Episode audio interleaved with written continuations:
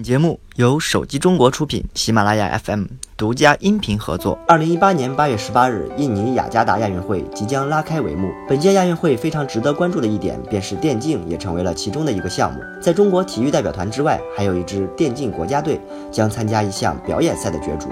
相信此次亚运会将被电竞永远的记住。未来还有多远？或许这才刚刚开始。此次入围二零一八年雅加达亚运会的包括《英雄联盟》《实况足球二零一八》《Arena of Valor》《王者荣耀国际版》《星际争霸二》《炉石传说》《皇室战争》六款游戏。中国将派队参加《英雄联盟》《Arena of Valor》和《皇室战争》三个游戏的角逐。不过值得注意的是，本届亚运会电子竞技是作为表演项目，前三名可以获得奖牌，但最终不会计入奖牌总榜。真正开始计算将在二零二二年杭州亚运会。电脑病毒近年来不断爆发。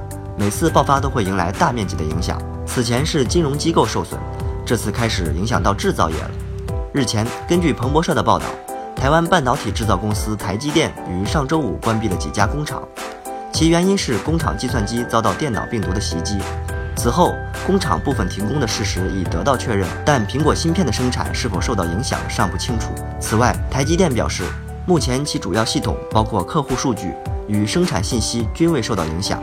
该声明中还提到，预计此次病毒事件将导致第三季度晶圆出货延迟，影响不超过第三季度收入的百分之二。此次事件还将影响第三季度毛利率约一个百分点。不过，对于是否影响到 iPhone 芯片的生产，台积电代表表示，公司不允许任何个人对于客户的业务发表评论。今年要说最好的游戏，相信不少玩家都会指向吃鸡游戏《绝地求生》，但随着服务器不稳定、外挂横飞，令不少玩家苦不堪言，渐渐失去了兴趣。为此，《绝地求生》官方 PUBG 今日表态，将兑现全面优化游戏承诺。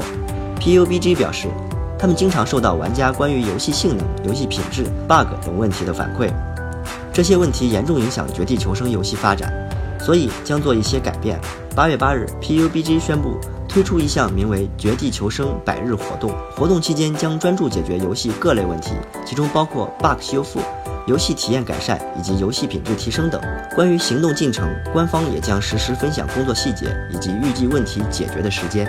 好了，本期的节目就是这样了，我们下期再见。